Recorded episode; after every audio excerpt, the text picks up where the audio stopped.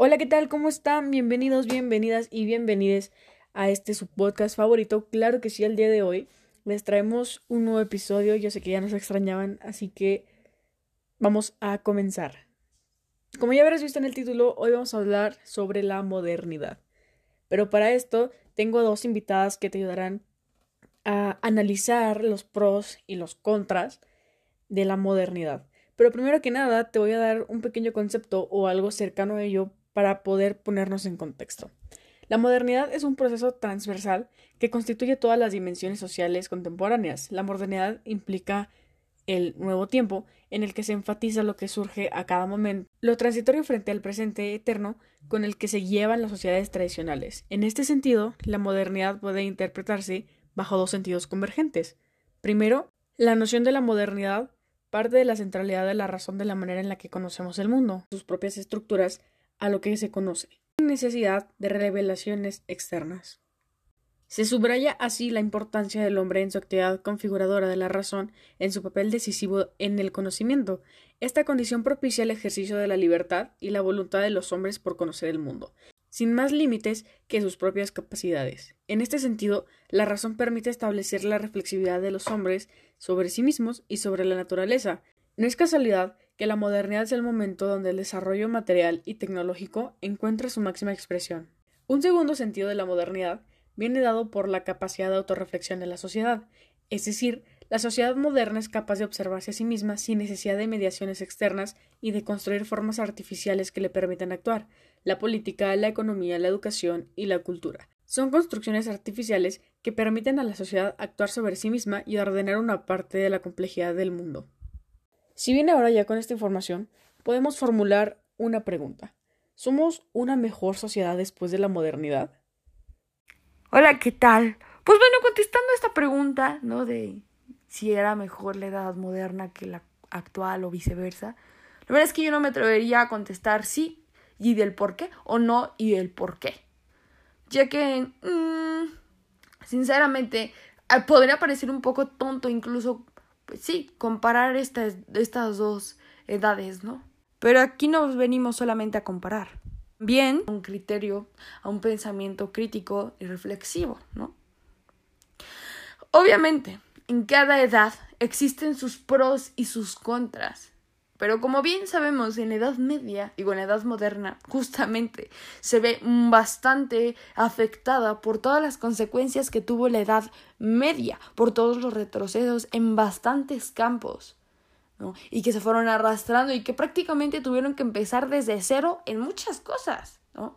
Y que eh, afortunadamente en nuestra actualidad ya tenemos la información suficiente para poder comprender ciertas cosas que pueden pasar en nuestra sociedad actual, en nuestra sociedad contemporánea.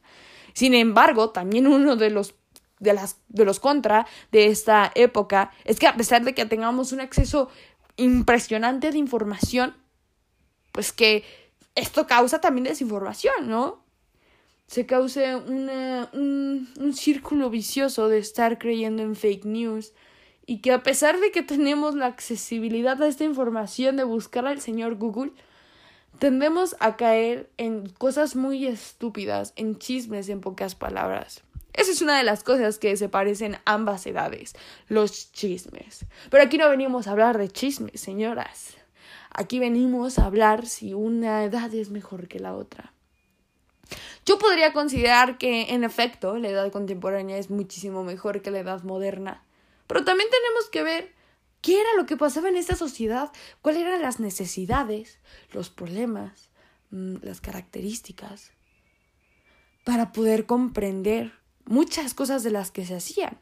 Claramente no está justificada ni el sexismo, ni el machismo, ni el racismo, ni la homofobia, ni nada. Y que justamente es una de las cosas también que se le puede atribuir a esta edad contemporánea, que si bien sigue existiendo el racismo, machismo, sexismo, homofobia, xenofobia, etc., se trata de, o bueno, tratamos de tumbar todos estos ideales que se han venido arrastrando todos estos siglos. ¿no? Y justamente también se habla de esta modernidad sólida y la modernidad líquida. La modernidad sólida era la que, por ejemplo, se tenía en la edad moderna, en que solamente existía un ideal, un solo objetivo, un solo pensamiento, y que obviamente se, se, veía bastante reflejado en esta sociedad. ¿no? Volvemos a los mismos, el machismo, el racismo, etc. Y actualmente nuestra sociedad está en constante cambio, en constante fluidez. Pero el problema también de esta sociedad es que existe un consumismo tremendo. Y no solamente hablo de irte al centro comercial a comprarte la prenda de moda, hablo de estar constantemente buscando esta aprobación social por medio de seguidores, likes, etc.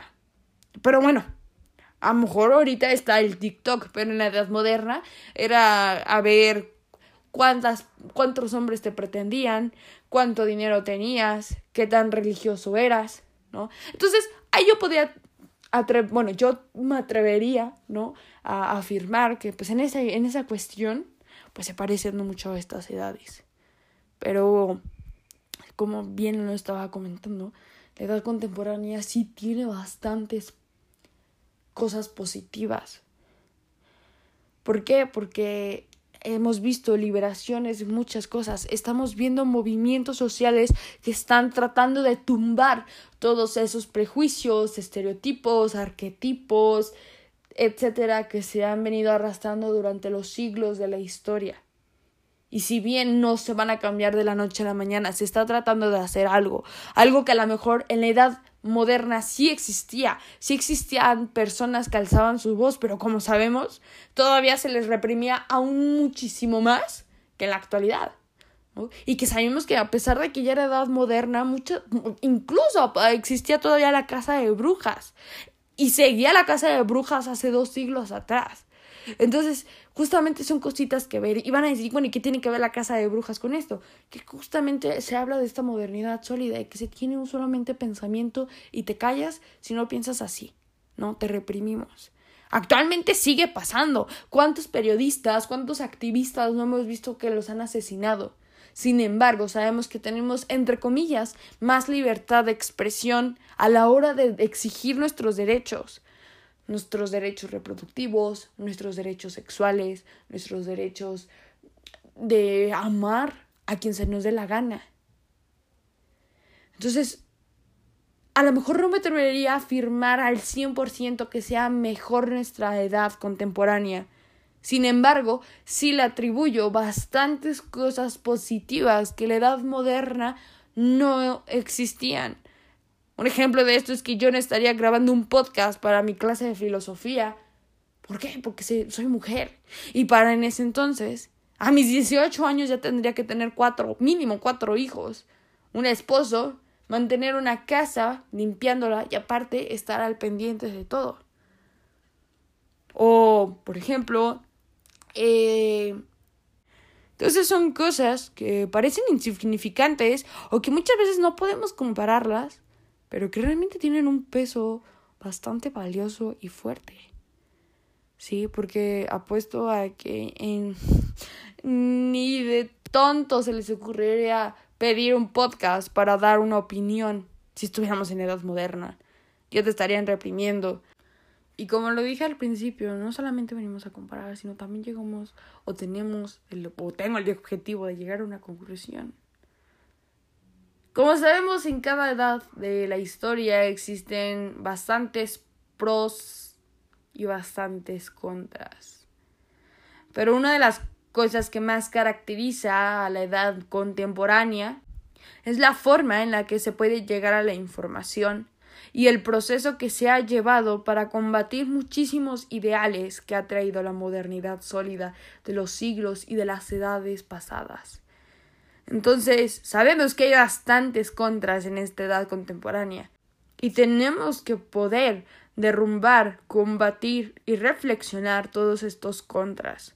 Sé que esto no va a ser de la noche a la mañana, esto es imposible, pero es importante poder, a lo mejor no ser la edad perfecta de la historia, pero ponernos como objetivo lograr combatir todos estos contras a lo largo del tiempo y llegar a conclusiones, a objetivos realmente congruentes, a realmente pensamientos críticos.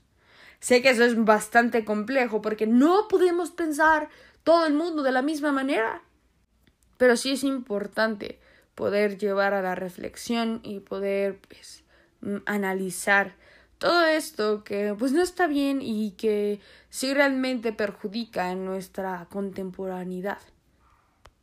La modernidad y todo lo que conocemos como la era moderna es un aspecto que se debe criticar bien a fondo, pues si bien superficialmente podemos decir que ha traído consigo aspectos positivos como los avances científicos, los avances tecnológicos e incluso el famoso llamado progreso social y económico de muchos países, también es cierto que hemos construido una idealización enorme hacia esta nueva era moderna.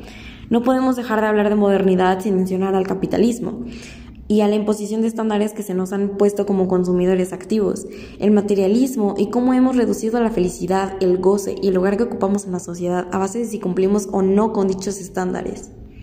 ¿Cuántas cosas materiales debes de tener para ser una persona plena? La modernidad ha materializado, reducido y banalizado el bienestar de las personas. Ha fomentado la competencia, el clasismo y el individualismo. Queremos consumir más allá de satisfacer nuestras necesidades. Siempre queremos más y más. Necesitamos sentir que pertenecemos y que encajamos.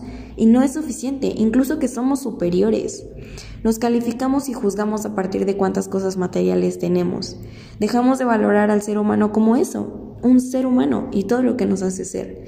Juzgamos a partir de qué teléfono trae, cuál es la vestimenta que tiene y dejamos de lado todo lo que no se puede comprar, todo lo que no se puede ver y lo que no podemos reducir a unos cuantos miles de pesos.